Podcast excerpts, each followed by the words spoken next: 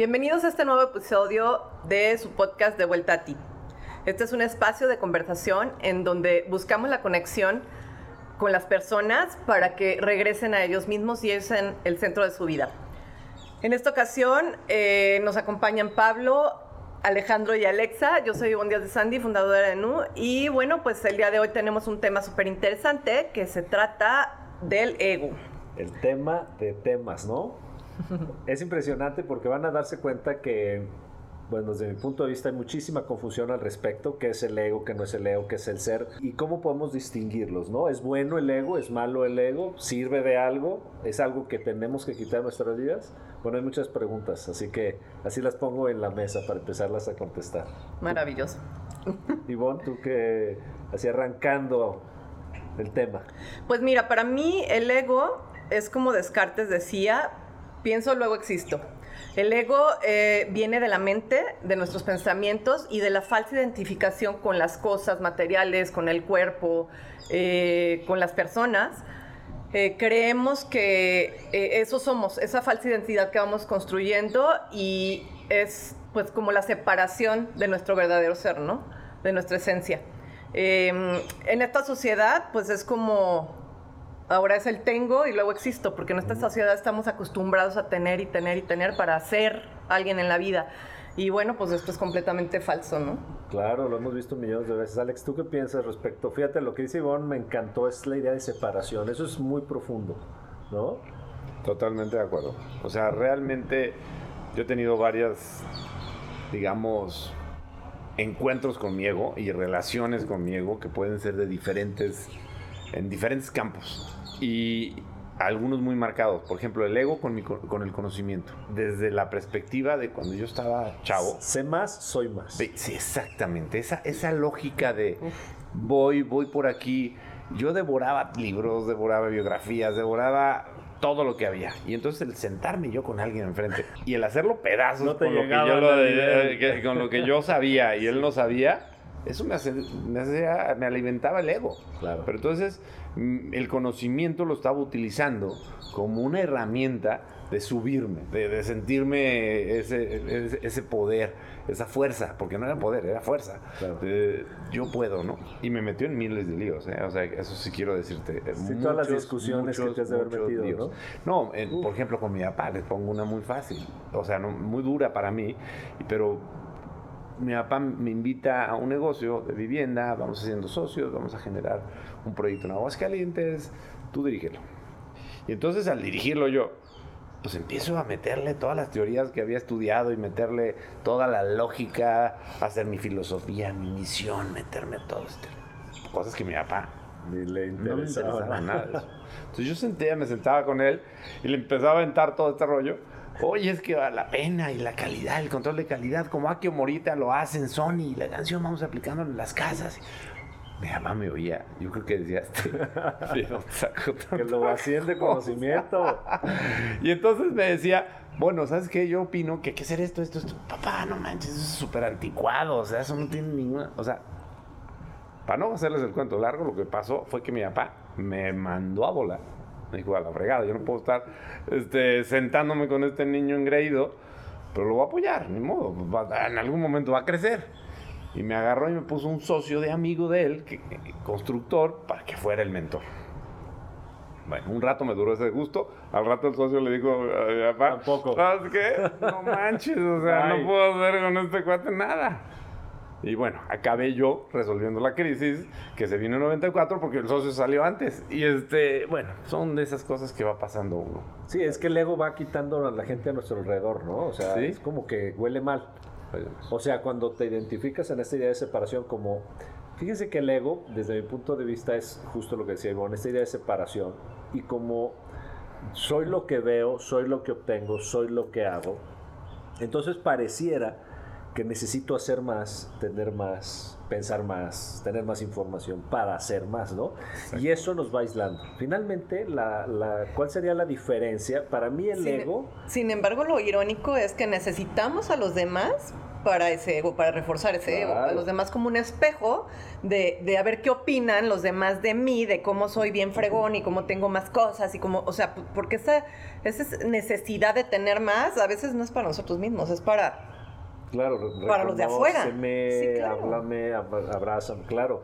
De hecho, fíjense que justamente para mí la definición, siempre busco como llegar a lo más concreto y para mí el ego es la forma. O sea, tu ser no tiene forma, o sea, es decir, es la conciencia, vamos a morir y vamos a llevarnos nuestra conciencia, nuestro ser, la sabiduría, el amor que hemos, que hemos adquirido, eso es lo que somos realmente, ¿no? Pero la forma, es decir, el disfraz, el personaje, el nombre, el apellido, el tipo de persona que seas, pues es forma. Entonces realmente lo que sucede es que esta esta interpretación de que yo soy el afuera es lo que realmente hace que el ego se convierta en algo tan padre como la forma es todo lo que quiero utilizar, ¿no? Utilizar las cosas, utilizar el conocimiento para disfrutar, para expandirme, es maravilloso. Para mí el ego es espectacular. Pero cuando no me doy cuenta que no soy eso y me identifico, es decir, me hago uno con el ego, como dice Alex, todo se acaba, separas a la gente, se, rompe todo, porque justamente, ¿qué pasa? Venimos a disfrutar y a utilizar la forma y no ser utilizados por ellos. Por eso en el Kibalión dice, tú tienes que ser la causa y no el efecto. ¿Y cuánta gente es víctima de su ego porque es el efecto? Entonces deja de ser eh, doctor y entonces ya no es nadie. El nido vacío perdonan las mamás que nos estén escuchando, les pido una disculpa, pero el nido vacío es totalmente el rompimiento del ego. Yo soy mamá. O sea, no eras. Cuando nació tu hijo, no eras. Tu hijo te hizo mamá. ¿Y tu hijo qué crees? Te va a dejar de ser mamá. O sea, te gradúa. El mismo que te hizo mamá te va a dejar de ser, no biológica ni espiritualmente, pero tú ya no tienes la función de la mamá. El hijo tiene que volar, se tiene que ir. Lo dice hasta en la Biblia. Qué fuerte, ¿no? Así es. Sí. Pero a mí justo aquí se me hace muy interesante, entonces, sí hacer esa diferencia, ¿no? Porque justo dices que el ego es todo lo que la forma y todo lo que está afuera y esta separación de, de mm, bueno, esta ilusión de separación con alguien que está allá en el mundo y contigo mismo, ¿no?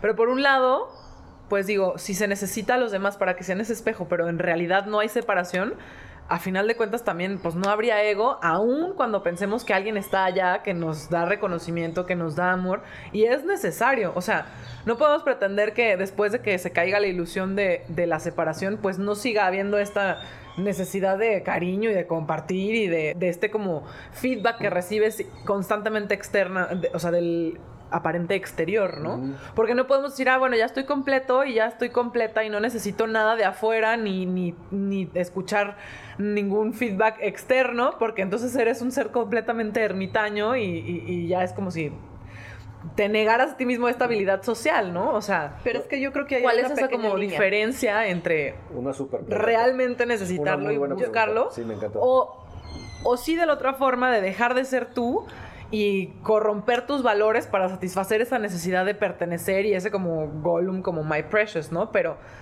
yo sí creo que que no es mutuamente excluyente, o sea, tiene que haber un camino medio en algún punto. De hecho, de hecho se trata este podcast de definir esa. Hiciste la pregunta más profunda, como siempre. Alex es la encargada de es, cuestionadora.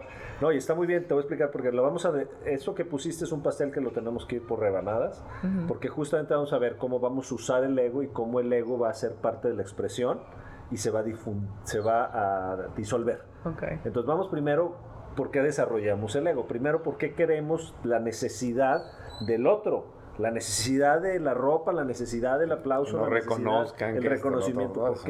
¿Cómo desarrollamos ese ego? ¿Qué pasa? Pues es como vamos construyendo nuestra identidad, justamente. Entonces, eh, sin, si nos apegamos, o sea, desde la infancia, por supuesto hasta la edad adulta vamos desarrollando esta identidad en donde vamos apegándonos a eso y eso nos hace ser quienes somos. Entonces nos sentimos reconocidos o amados o admirados por esa falsa identidad. Pero eh, justo, bueno, yo creo que, lo abordamos más adelante porque para mí es como eh, el ego viene de la mente y el ser viene del sentir. O sea, nuestra esencia se trata de sentir. Entonces es, un poco lo que decía Alexa de que sí, eh, con el otro, pues puedes experimentar el sentir. Pero em, pues hay una pequeña línea de, que, lo diferencia.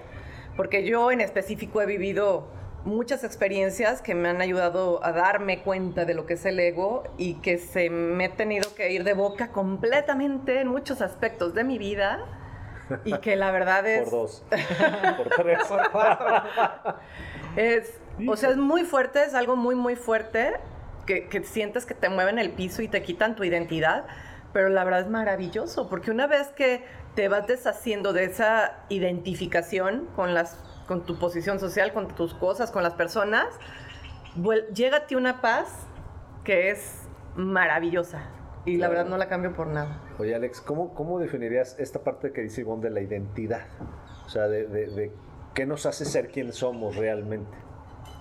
Yo creo que, y ahí, ahí es, es, algo que en lo que yo hoy estoy trabajando de una manera consciente. Antes a lo mejor no, seguramente no. Ni siquiera lo, lo, sabía. hacía consciente.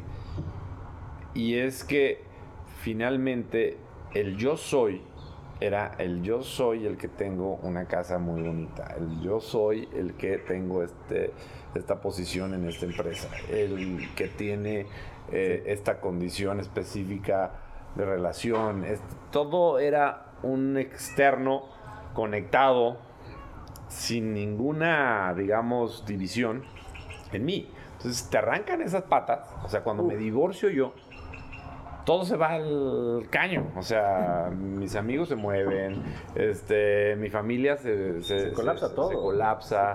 este, entonces, todo mi mundo original que generaba esa, esa, esa condición todo tu mundo de identidad. que me daba de identidad y me ponía pues de alguna manera dice que estable y como una figura que podía ser un ejemplo de lo que yo consideraba. Una, una, paréntesis, mucha gente te, ha de haber visto Alex y te haber dicho, es que tiene que ser feliz, ve todo, tiene todo perfecto, ¿no? Así decimos a los amigos, tiene todo perfecto, ha de ser súper feliz, ve qué mujer tiene, ve qué coche tiene, ve qué vida tiene. Y, y, lo hacía muy bien, ¿eh? O sea, hacía todo ese juego de poca madre para poder generar esa condición. Ok.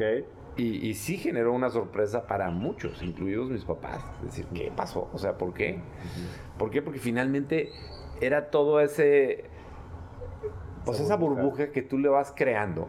Y, y, entonces empiezas a reflejar tu identidad en todo aquello que está externo a ti y no eres tú. Pero es un vacío enorme el que sientes en el momento que todo aquello se va y dices, ¿y ahora quién soy? ¿Y ahora qué pasa conmigo? Y es lo que tienes que ver tú hacia adentro y entender qué es lo que pasó y en qué participaste tú para que eso pasara. Pues te empiezas a encontrar con los demonios y con todas las sombras y con todas las cosas que efectivamente se reflejaban en ese ego que salía a poner eh, este, de frente a todo esto, ¿no? Horrible. Para, pero para, mí fue una de las experiencias más bonitas de crecimiento. más duras y más bonitas seguramente. Fíjense que eso, eh, siguiendo con esta misma idea de, con Alex y Ivonne, justamente el ego para mí es eh, la identidad que es Ivonne, es necesario tener una falsa identidad. es necesario, no hay nadie en este planeta que en la infancia, en la adolescencia se haya dado cuenta, no, bueno, yo no soy esto, este, no soy el idioma que hablo, ni la, ni la relación con mis papás, ni, con el dinero. No, simplemente se hace de manera infantil. Es decir, se, se, tú eres uno con el universo y, el, y, la vida te va poniendo esas identidades. Eres mujer y las mujeres usan rosa y los hombres azul, los niños no lloran. Todas estas cosas culturales que entonces vas creando una identidad falsa. Lo bonito de esta vida es que este es un campo de diversiones donde tarde o temprano todos vamos a tenernos que dar cuenta que esa identidad nos sirvió para ser el protagonista, el avatar o el personaje de una historia. Pero te vas a dar cuenta, lo que dice Alex tarde o temprano, que solo eres el observador. Que no importa nada de lo que suceda, tú solo estabas ahí. Y entonces ahí es donde termina el ego y empieza el ser. El ser es justamente el participante de todas estas historias. Ejemplo, hay gente que llega a mi coaching y me dice, es que soy súper intensa o súper intenso. Le digo, ¿hay espacios de tu vida donde seas súper tranquilo? Sí. Entonces también es súper tranquila, eres las dos. ¿Cómo? Es que estoy deprimido pero se levanta y está viendo una película o está llega un ser querido y se quita la depresión.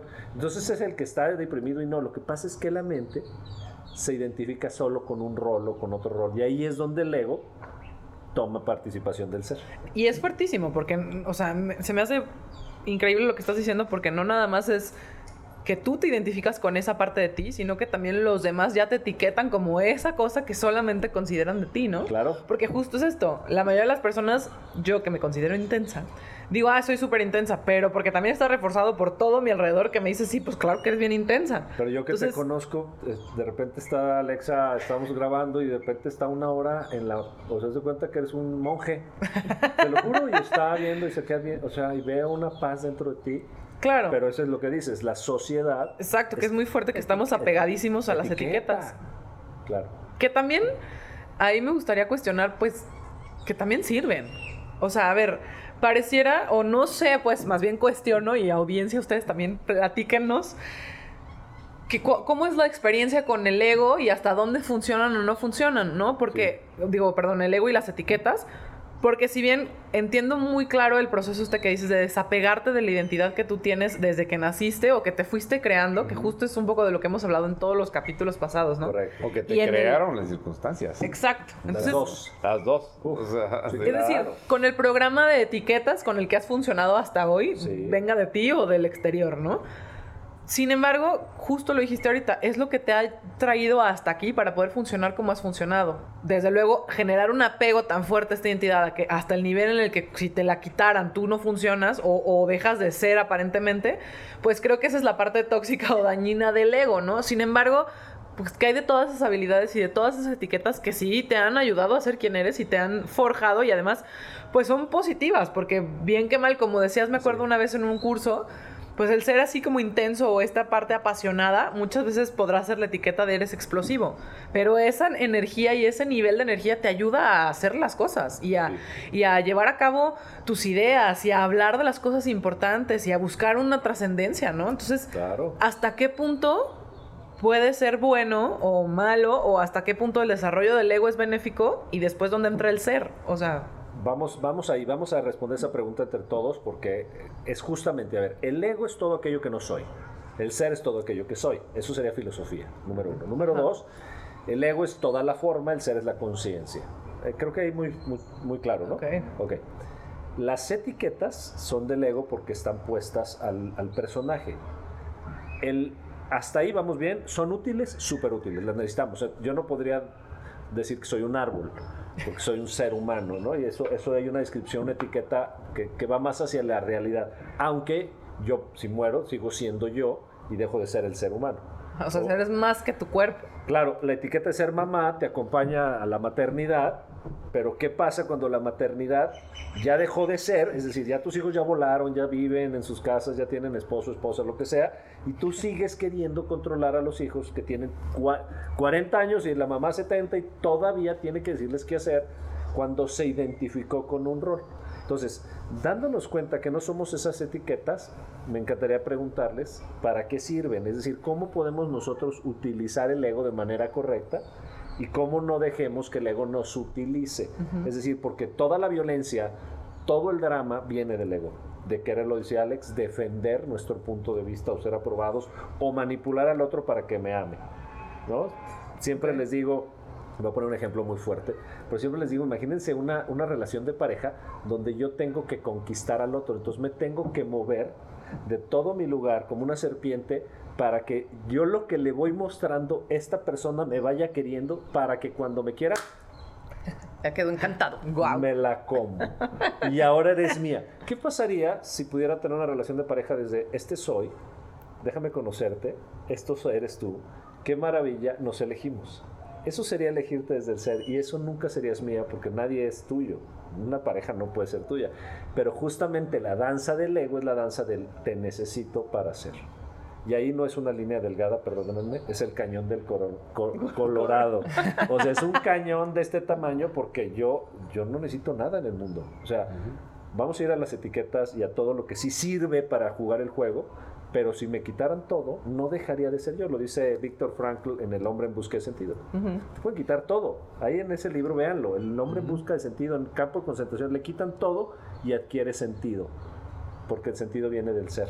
Claro. Entonces, me encantaría ver cómo podemos enseñarnos a enseñar a la audiencia y a nosotros este diálogo de cómo usar el ego de manera positiva, usarlo, disfrutar la vida y no dejar que el ego se convierta en, nuestra, en nuestra cárcel. Es que a final de cuentas eso o sea, me hace mucho sentido y me gustaría que sí ahondáramos en la pregunta porque, pues pareciera que, como ahorita estábamos platicando, ¿no? Que yo antes de que empezara el podcast, yo decía, no, pues yo no sé mucho de este tema. Y me empiezan a decir como, no, pues es que este es el ego, este es el ego, este es el ego. Y honestamente dentro de mí era como, ah, bueno, entonces todo esto que me están diciendo es malo, que son cosas que yo hago que digo, ah, entonces son malas, entonces son mi ego, entonces no estoy tan fuera de mi ego como lo que yo pudiera pensar, ¿no? Pero del otro lado lo cuestiono sin juzgarlo y digo, pero es que eso también funciona. ¿Por qué, por ejemplo, cuando estás en una mesa de trabajo o en un, debate o algo así, ¿por qué defender una idea sería desde el ego y sería negativo cuando pues es importante porque quizás surge alguna necesidad colectiva o qué sé yo, ¿no? En el diálogo podemos ver todos los puntos de vista. Exacto, entonces, pues sí, ¿cómo, cómo, diferenciar el ego del ser? Sí, y, utilizarlo correctamente. Exacto. Creo que es cuando suelta, o sea, cuando es positivo es cuando sueltas esa necesidad de tener o de identificarte. O sea, cuando sueltas la necesidad y simplemente eres, las cosas eh, van fluyendo muy diferente y ya no, ya no estás en esta competencia, en esta lucha, en este querer ser más por justo por esto, ¿no? O sea, simplemente disfrutas la vida. Acaba de dar en el clavo, Ivonne, creo que por favor subrayenlo. Primera conclusión, suelta el resultado suelta la forma, es decir, disfrútala. Si yo tengo, si a mí me sirve ser el emprendedor o ser el dueño de la empresa, pues me sirve para poder coordinar el proyecto, pero al final puedo soltar el resultado y dejar que la gente opine, que además trabajemos juntos y, escuchar que todos son importantes sin yo sentirme más que el otro. Entonces soltar el resultado creo que es uno de los puntos más, más importantes de que el ego no, no no te use y tú usas el ego. ¿Qué más podríamos aprender de usar nosotros el ego y que el ego no nos utilice? Definitivo, el core de, lo que dice Ivonne es el soltar es la parte fundamental. Si tú no sueltas, el ego se queda. Y eso quiere decir soltar todo, soltar tus ideas, soltar tus ganas de, poner una posición específica, tus ganas de, de, liderear una cosa por el hecho de, liderearla, por poner una condición específica que se force ante las circunstancias. Yo siento que lo diferenció muy claro entre la fuerza y el poder. Si diferenciamos entre Gandhi y los ingleses en su momento, que utilizaron la fuerza, el ejército. El ejército y la, armada. Y Gandhi, que lo que estaba haciendo era, a través de su imagen, de su posición muy clara de buscar la libertad sin enfrentamiento, sin utilizar la fuerza, empezó a brotar esa conexión con todo India. Y, vencieron al ejército más potente y fuerte del universo. Entonces, si yo hoy ¿Qué ejemplos en lo personal pongo? Es, yo me identificaba mucho con, ok, este proyecto va a funcionar así. Y voy, veo esto en esta condición y lo veo clarísimo aquí. Y para eso tenemos que hacer todo esto. Y lo único que estaba yo haciendo era generar una condición de, yo sé qué va a pasar y cómo va a funcionar. Y la mayoría de las veces no jalaba. ¿Y qué sucedía? Me generaba un estrés, me generaba una condición este, espantosa y al mismo tiempo generaba una fuerza innecesaria para empujar al equipo de trabajo, para generar unas condiciones específicas internas que estaban realmente desalineadas con la realidad. Y entonces hoy lo que hago es decir, suelto, pongo el objetivo, suelto, genero esa, esa, esa condición de vamos a ver qué pasa no quiere decir que no esté pensando qué es lo que yo creo que debería de pasar y, funcionar. Y si alguien este, me dice una opinión diferente de la que no estoy de acuerdo, no pasa nada, no la voy a pelear. Hoy ya no la voy a pelear. Pero lo que va a suceder es, cuando menos voy a dejar al unknown, a lo desconocido, a ver qué sucede. Y lo que sucede se va a develar frente a nosotros en la medida que lo dejemos y no lo forcemos. Ese, sería como mi, mi, posición. Y nada más para seguir ya aterrizando los puntos es soltar, es realmente no forzar. No forzar. Y yo sumaría otras tantas. Una es salir de la ilusión del control. Es correcto. Esta, Ah, idea, esta idea de controla, la claro. mente que tiene que controlar lo que sucede genera una serie de expectativas que las expectativas acaban por convencernos que nosotros somos los creadores de lo que está sucediendo y la vida infinitamente más grande que nosotros nos dice no, no es así. Tú eres parte de la vida, como todos somos parte de la vida, y eres el observador de todo cuanto sucede. Cuando salimos de las expectativas y la ilusión del control, porque me pasa mucho en los talleres que no sé por qué el, el tema de, de- o de los empresarios o de las mamás, o sea, cuando tú tienes a gente de- eh, a tu cargo, de repente parece como que ya los tienes que ordenar y controlar todo el tiempo y justamente es lo contrario. Cuando salimos de la ilusión del control, nos damos cuenta que somos la, la experiencia misma, es decir, toda es la experiencia positiva, la vida nos está abriendo un mundo de posibilidades de creatividad que no nos hemos dado cuenta que por ahí está, ¿cierto? Totalmente. Y en ese tema se me hace súper interesante explorar porque justo creo que está de moda el la, la listitis o, no sé, o la pendientitis, no sé cómo Sí. explicarlo. O sea, como decir, paso uno, paso dos, paso tres, paso cuatro, check, ¿no? Y eso me va a dar la, la- la- la posición de decir, bueno, ya logré esto, ya lo controlé. Este es el resultado que estoy buscando tener. Como hice todo lo necesario para obtener el resultado, ya estoy segura de que así tiene que suceder, ¿no? Claro. Y eso pues so- solamente está reforzando la idea de controlar el resultado y controlar tu vida. Pero tristemente es algo que se ve súper aceptado en la sociedad porque no nada más hay 400.999 libros de 7 pasos para encontrar el amor o 50 pasos para tener un buen negocio o hacer que funcione algo, ¿no? O ser una empresa sustentable. Y entonces tú también te vas haciendo así, una persona de metas, una persona de objetivos y entre más objetivos cumplas, más resultados vas a tener e incluso las empresas, ¿no? Están enfocadas en resultados y si no, res- no entregas resultados no funcionas. Correcto. Entonces, ¿cómo podríamos navegar esta realidad entre el sí, puedo, sí, desde luego que los resultados son importantes en términos de empresa o en términos, ni siquiera sé si relaciones o no, pero cómo navegar un mundo que está diseñado para evaluarte con tus resultados y lo que logras y al mismo tiempo no dejar de ser, porque al final de cuentas, pues digo, hay una cita muy famosa que me encanta, que es un, no- pues estamos en el mundo, pero no somos del mundo. Vivimos una realidad que funciona, digamos, equivocadamente, pero seguimos siendo parte de la realidad. Entonces no podemos pretender no buscar la estrategia para poder funcionar, ¿no? O sea, Esa es justamente la, la clave la acabas de dar. Es, so- estamos en el mundo y tu ser no es del mundo. Entonces, en la mayoría, digamos que el ego, lo acabas de decir, se resume en que estás en el hacer.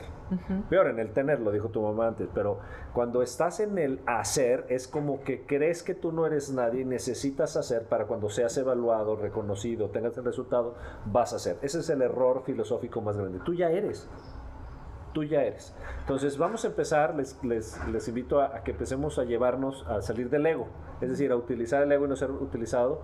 Para mí el primer punto que pondría sobre la mesa es yo ya soy y soy suficiente. No importa si vivo abajo de un puente o soy el presidente de la República. Yo soy y soy suficiente. Y lo que hago no define lo que soy. Ni siquiera lo que pienso, ni siquiera lo que tengo define lo que soy. ¿Qué pasaría si empezamos a salirnos de esa, de esa identificación del ego? Bueno, creo que eh, para empezar se irían muchas emociones eh, que no nos gustan y saldríamos de, de este modo de vivir que es el común denominador del estrés, ¿no? Bueno, empezando por ahí. ¡Qué relajamiento! Claro. Relax. Claro, lo acabas de decir ahorita. eh, en el momento en el que dijiste eso, de verdad yo fue como, "Ah, sí es cierto, sí soy. o sea, como que con un segundo de simplemente pensarlo, Sí. sí, te puede cambiar el estado.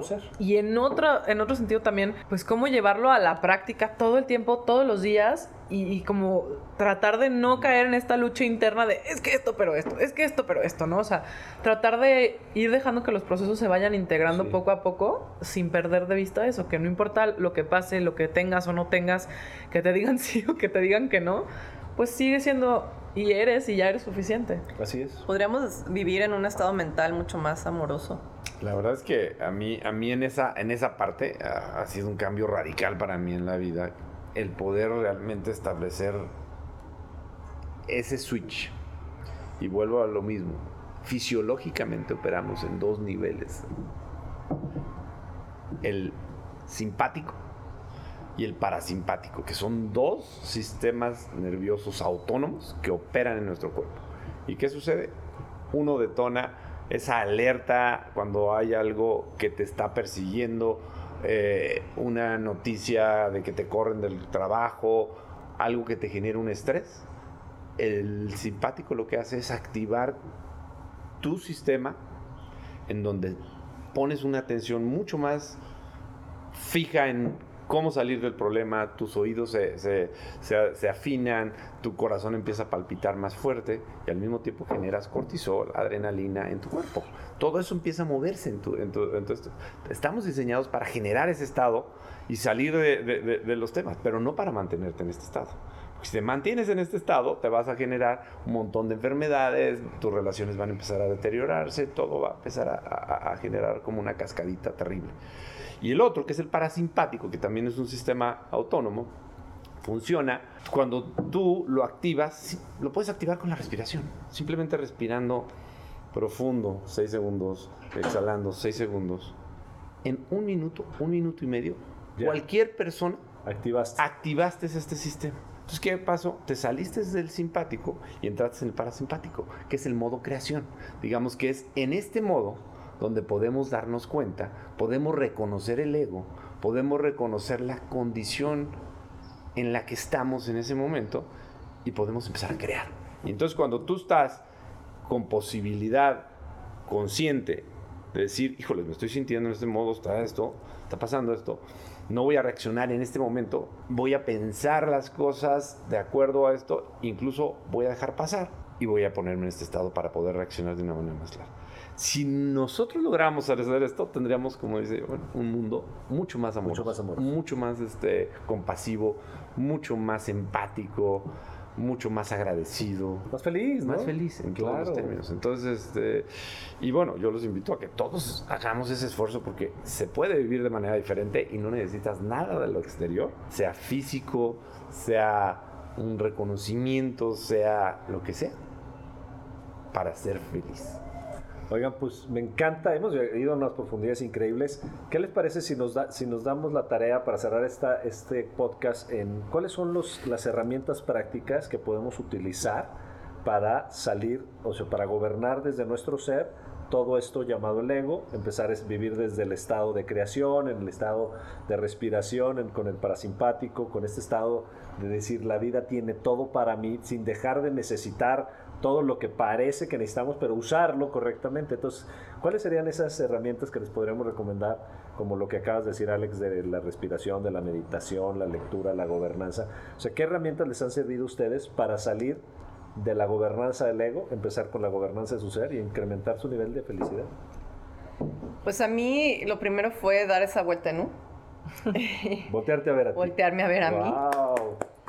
Y dejar de verlo de afuera. Aplausos.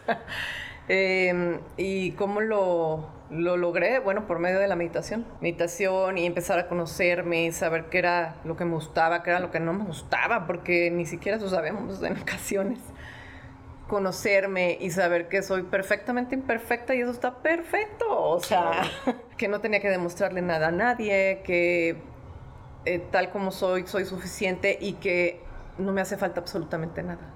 O sea, literal tengo todo, o sea, no hablando lo material, tengo, tengo salud, tengo vida y tengo eh, capacidad para poder crear y darme a mí misma lo que necesito. Entonces, em, una vez que descubrí eso, la verdad es que mi vida ha cambiado por completo. Claro. Aquí, estás, aquí, nos tienes a todos por la invitación de Ivonne, justo cuando ella regresó a sí misma. ¿no? Sí, sí, es que la verdad es que Vivir desde este estado es maravilloso y cuando sueltas, como yo les decía, la necesidad de tener cosas, de tener eh, personas, de tener, tener para hacer, se vuelve completamente maravillosa la vida. Fíjense que a mí, así como Ivonne se volvió a ver, a mí me, me sirvió mucho varias cosas. Uno, una que no le recomiendo a nadie, y es que la vida me ha quitado varias veces todo. Eh, tengo dos divorcios y en las dos pues me acuerdo perfectamente de haber salido con mi coche usado, o sea, no era nuevo, tenía 4 o 5 años de uso con unas maletas y mis libros. Y ahí fue la primera vez que yo me di cuenta que no importa lo que la vida me quitara, no me podía quitar nada. No sé si me explico. es decir, eh, cuando voy a un restaurante, esa mesa es mía por esa hora. O sea, no la compré, pero es mía. Cuando voy al campo, el campo es mío. Cuando veo un coche pasar hermoso, el coche es mío, porque lo disfruto. Esos segundos. Entonces me di cuenta que la vida, toda la vida era mía.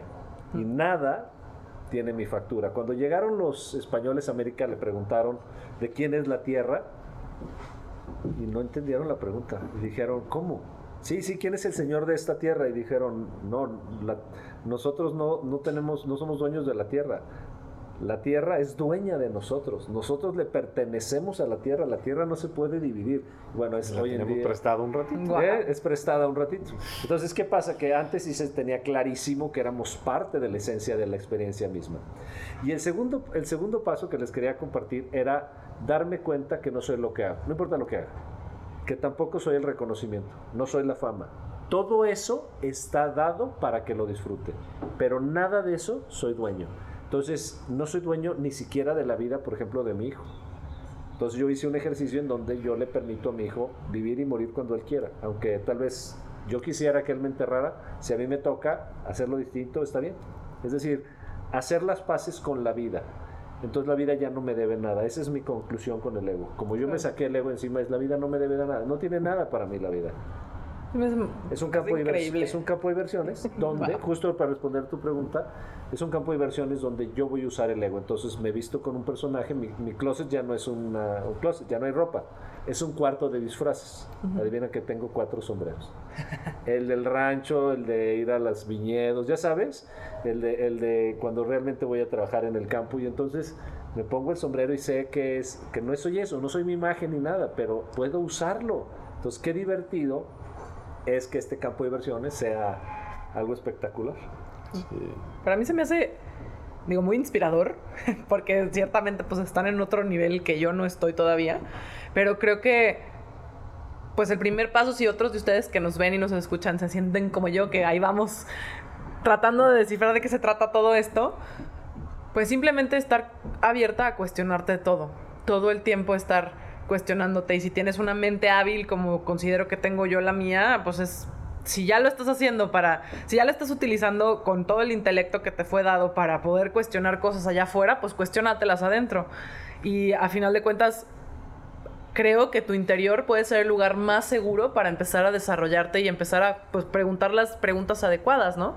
Valga la redundancia. A mí algo que me ha ayudado muchísimo es simplemente decir, ya no quiero saber nada. O sea, no consumir más libros, contrario a lo que todos dicen, para mí fue lo, todo lo, o sea, cero que ver con eso, ¿no? Para mí fue, deja de consumir libros, deja de consumir cursos, deja de preguntarle la opinión a los demás, deja de ir a consumir y consumir, consumir información, porque en mi caso solamente se crearon más máscaras de, justo como decía Ale, ¿no? Ya sé, ya sé, y mira ahora lo que aprendí y ahora tal y tal, y fue el pretexto perfecto para no ir suficientemente adentro, para ponerle otra vez otra cajita de virtud, porque pues el conocimiento se supone que es virtuoso, entonces fue otra máscara para ponerle, digamos, como una, una capita o un telón frente a lo que realmente me dolía o lo que realmente quería trabajar o de lo que realmente me tenía que desprender. Entonces, pues sí fue una etapa y ha sido una etapa grande de pareciera que está como que, que va en contra de todo lo que nos dicen de edúcate, fórmate, consume más y, y estudia más y aprende más porque vas ciertamente son habilidades importantes. Para mí ha sido todo lo contrario, eso no, no, no, no necesito que más gente me diga cómo hacerlo, necesito escucharme a mí, necesito primero cuestionar todo lo que ya aprendí, lo que ya he recorrido y ver, a ver si lo aplico o no lo aplico, me funciona o no me funciona. Y está bien también cambiar de opinión.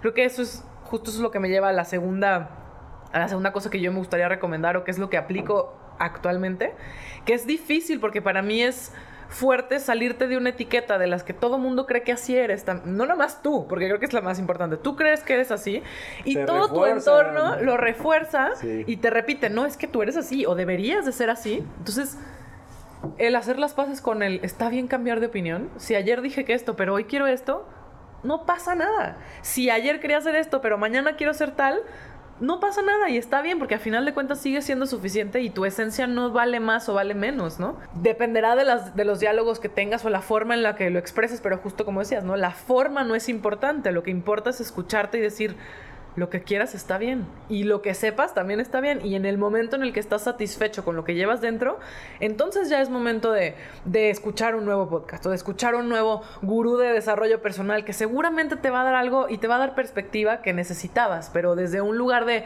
total comprensión de quién eres y hacia dónde quieres ir más allá de seguir consumiendo porque te cuelgas la medallita de soy bien chido y quiero estar en constante crecimiento, ¿no? Correcto. Para mí esos son, solo para hacer la síntesis, ¿no? Esas son las dos herramientas fundamentales. Es un parar de consumir y voltearme a ver a mí y por otro lado hacer las paces con que hoy soy alguien y mañana seré otra persona y no pasa nada. Y tengo el derecho de equivocarme. Exacto. Por supuesto. Todas las veces. Gracias, Alexa, qué profundo. Es decir, tenerte compasión al final de cuentas. Porque eres suficiente. ¿Sabes qué estás haciendo experimentando? Si alguien tiene una bolita de cristal y me dice que no la voy a regar o que no voy a lastimar a alguien, hoy, hoy, yo te diría, sal de tu ego. Yo sé que voy a lastimar a alguien, tal vez me le atravesé en el coche o no le hablé a alguien que tenga que hablarle o lo que sea. O expresé mal algo o hablé de más o lo que fuera, ¿no? A final de cuentas, digo, no es justificación, pero es válido. No, porque, hay gente que se, queda en su ego negativo, se queda en yo soy este drama y entonces el tamaño del drama. Espérate, espérate, ten derecho a equivocarte, sé compasivo. Gracias, Alexa. Alex, para cerrar. Pues mira, todo lo que dijeron realmente lo, lo, arropo. Le agregaría una cosa que a mí en lo personal me ha servido muchísimo. Es habitar el presente. Habitar el, el momento. Y ese momento, habitarlo, quiere decir quitar todo lo que hay en la cabeza, borrarla, vaciarla y experimentar ese momento. Este momento en el que estamos ahorita en el podcast, el momento que estés, porque es el único momento que le va a dar posibilidades de existir al pasado y al presente. Y ese, esa fuerza que el presente le puede dar a esos dos es la que nos conecta con nuestro ego, nos conecta con todo esto. Y el estar en el presente hace disfrutar eso que tú decías hace ratito. Oye, tengo mi sombrero para ir a, Y entonces en ese momento tú estás en el presente y estás experimentando que eres Hayo Silver y no pasa nada. O sea, ¿por qué? Porque mira, si, nos vamos a los chiquitos, a los niños, a los bebés, a los 60, están en el presente y están viviendo su experiencia. Con un palo de madera pueden representarse y están ellos montando el, el caballo, el, salio negro así gigante, precioso. Ellos se sienten ahí, se ven, los ves, los vibran. ¿Qué sucede? Se nos va borrando esa posibilidad en el, en el tiempo. ¿Por qué? Porque tú estás generando siempre una interpretación de lo que está pasando en este momento. Y cuando eso sucede, vienen los egos, vienen las creencias, viene todo tu pasado que interpreta eso. El drama de la vida. El drama de la vida que no te deja ser. Y si estás en el presente, pues no tienes por qué estar preocupado por nada. O sea, es simplemente la respiración, generas y va a pasar lo que va a pasar. Y disfrútalo. Wow. Sea lo que sea. Pues Muchísimas gracias a todos. pues gracias a todos por compartir con nosotros. Gracias Alejandro, Alexa, Pablo. Este fue nuestro capítulo del ego y los invitamos a seguirnos en nuestras redes sociales y a ver nuestros episodios anteriores en donde encontrarán muchos temas como este, densos y no tan densos, pero fascinantes. Gracias. Hasta la próxima.